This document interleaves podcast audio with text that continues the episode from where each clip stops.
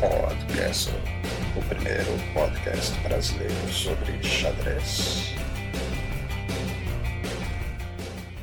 Olá, hoje é quinta-feira, 29 de janeiro de 2015. Eu sou Alexandre Sigrist e este é o Podcast.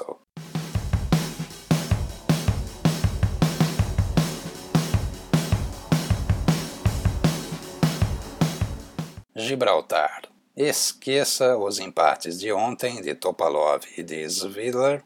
Aliás, como sofre esse Svidler na Greenfield? Impressionante! Esqueça também a derrota de hoje do jovem Rapport para mais uma sensação chinesa. Mais sobre isso daqui a pouquinho. A verdadeira manchete vinda da Ilha Ibérica é a nova líder do ranking mundial. Após longos 26 26 anos de reinado, Judith Polgar foi ultrapassada por Hui Fan. Tá certo, são apenas dois décimos, 0.2. E também é só no live rating, não é na lista oficial. Ao menos não ainda. Mas ontem, ao atingir 2.675.2, Rui Fan tirava Judith Polgar do alto da lista feminina de rating pela primeira vez desde 1989, quando Judith tinha, prepare-se, 12 anos. E na rodada de hoje, com a vitória sobre Mohamed Al-Sayed, Ifan aumentou, digamos, a liderança. Ela tem agora 2,678 no live. Como ainda faltam algumas rodadas no torneio, Ruifan pode tanto ampliar a liderança quanto perder uns pontinhos de rating e continuar na vice-liderança na lista de rating oficial da FIDE. Vamos aguardar. De qualquer maneira, não deixa de ser um evento cheio de simbolismo. Não é todo dia que alguém desbanca uma liderança de 26 anos.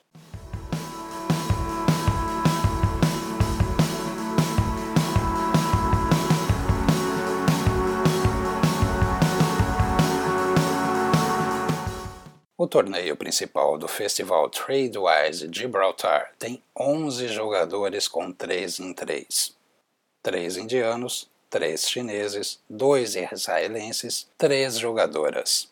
Essas jogadoras são, além da Rui Fan, Zhu Wenjun, que derrotou hoje Richard Rapport, e Antoinetta Stefanova, que venceu, conforme já era esperado, o grande mestre francês Romain Edouard. O outro chinês no topo da lista de classificação é o garoto Wei Wei, o videogame humano. Como joga fácil, menino. Será que ele tem um joystick mental? Ops. E com mais essa vitória de hoje, o Wei chegou nos 2.701 no live rating e é agora o jogador mais jovem a quebrar a barreira dos 2.700. O dono do antigo recorde, adivinha? Sim, Magnus Carlsen. Pois é, dia de glória para a China. Hui Fan desbanca Judith, Wei quebra recorde de Magnus. O ano novo chinês chegou mais cedo em 2015. Stand up straight at the foot of your love. I lift my shirt up. Recomendo a partida Hare Krishna Kirila, grande partida de ataque do indiano. É da terceira rodada. Da segunda, a vitória de Rapport sobre a promessa norueguesa Ariantari é a nossa dica. São duas partidas de ataque. Dos Big Dogs, apenas Hikaru Nakamura tem 100%. Topalov empatou ontem e hoje foi dia de dar um passeio. Ganhou fácil. E uma vez que mencionamos o Live Rating, não custa observar que o sucesso de Nakamura significa Levon Aronian perdendo mais uma posição no ranking. Pelo Live Rating, o armênio está agora no número 10. Levon terá nesse fim de semana a chance de recuperar alguns pontos. Vai disputar as rodadas na Liga Alemã, a Bundesliga, nome adorado por nós brasileiros. Eu só não digo que Aronian vai aproveitar e ficar por lá na Alemanha para disputar o torneio Grenke em Baden-Baden, que começa na próxima segunda-feira, porque, bem, Levon Aronian já mora em Berlim, capital alemã.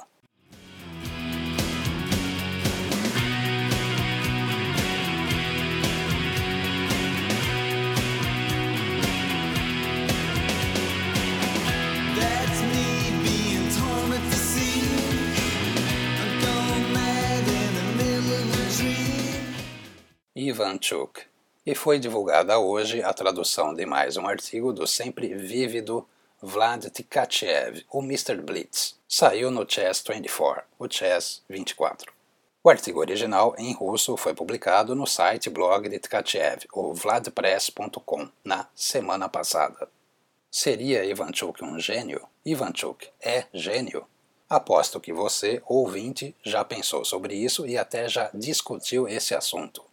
Mr. Blitz, Tkachev, tenta responder essa pergunta com uma abordagem isenta, ou pelo menos tão isenta quanto possível, pois todos nós sabemos que é quase impossível ser isento quando o assunto é Vassili Ivanchuk. Eu também aqui vou tentar ser contido no spoiler, mas vai ser difícil. O link da tradução em inglês está nas notas desse episódio. Eu aconselho que você vá lá agora e leia o artigo. Dá uma pausa aqui no podcast, dá uma lida no artigo e depois você volta.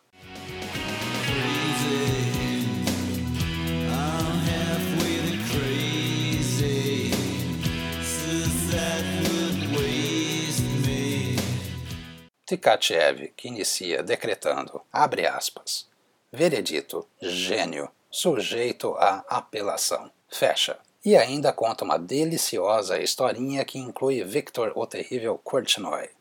Tanto Korchnoi quanto Ivanchuk, não custa lembrar, nunca foram campeões mundiais e pertencem, na poética definição de Vladislav, ao Museu da História Paralela do Xadrez.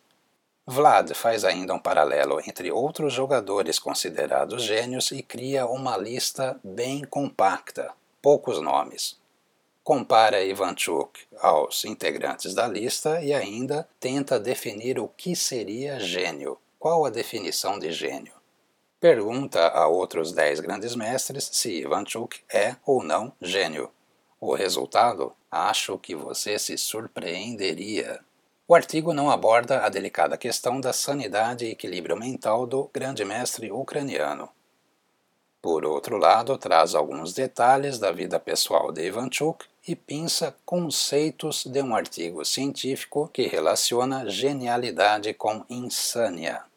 Não vou aqui contar qual o meu momento predileto do artigo, mas posso dizer que é especial, muito especial, saber que Ivanchuk prefere analisar algumas posições às cegas, usando apenas a própria mente enquanto passeia pelo parque, em vez de ficar sentado em frente ao computador.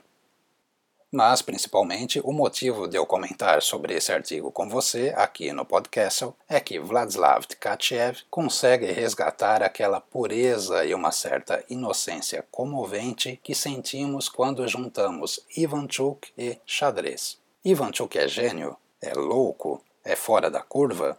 É fora da caixa? É fora de esquadro? Eu prefiro a seguinte definição: Ivanchuk é um show.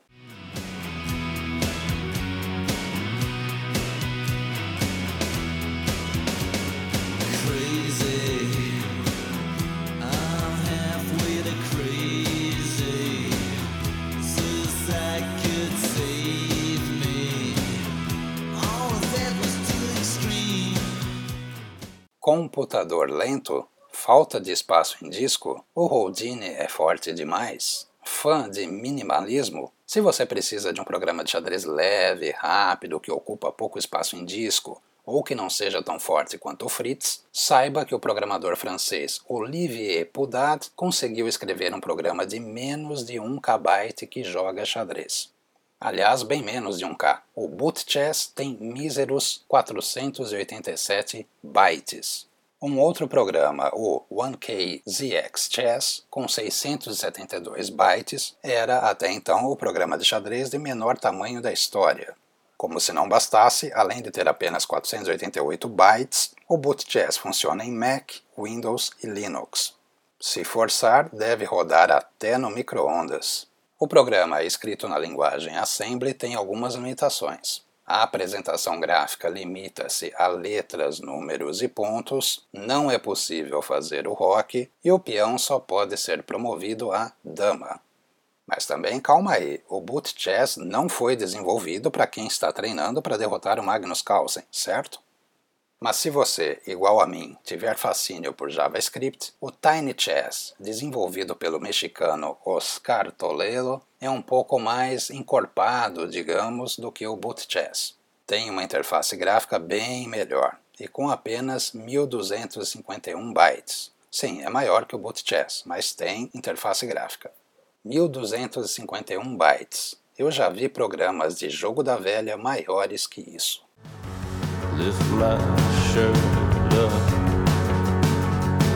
I was carried to Ohio in a swarm of bees. I never married,